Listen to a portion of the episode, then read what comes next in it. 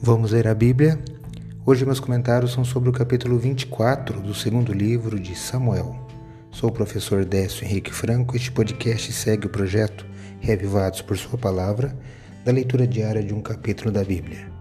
Hoje encerramos o livro de 2 Samuel com a história do levantamento do censo realizado por Davi e condenado por Deus, que também está descrita em 1 Crônicas 21. Destaco a fala de Davi que está no versículo 10 do capítulo 24 de 2 Samuel, que eu leio na Bíblia na versão Nova Almeida atualizada. Está assim: Depois de haver recenseado o povo, Davi ficou com dor no coração.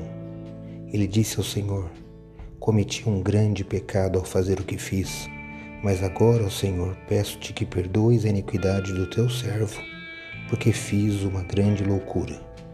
Segundo Samuel 24, 10.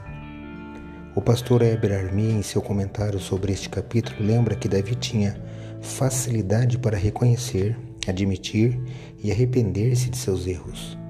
Tinha habilidade em desconfiar de si para confiar em Deus. E assim Deus o perdoava, demonstrava graça e misericórdia, sem desprezar sua soberania e sua justiça.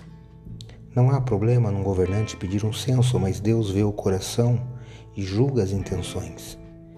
Provavelmente foi o orgulho que levou Davi a mandar a Joabe fazer o censo, indica o comentário da Bíblia Andrews. Depois de mais de nove meses, possuindo o resultado do censo, Davi sentiu remorso, então pediu perdão a Deus. Davi aceitou sofrer a punição divina. Nossa maturidade espiritual acontece quando reconhecemos quão pecador somos e quão misericordioso Deus é. Tal compreensão leva-nos à submissão, exaustação e adoração àquele que é o soberano do universo. Leia hoje 2 Samuel, capítulo 24. Esse foi mais um episódio diário deste projeto de leitura da Bíblia apresentado por mim, Décio Henrique Franco. Amanhã iniciaremos um novo livro da Bíblia, 1 Reis.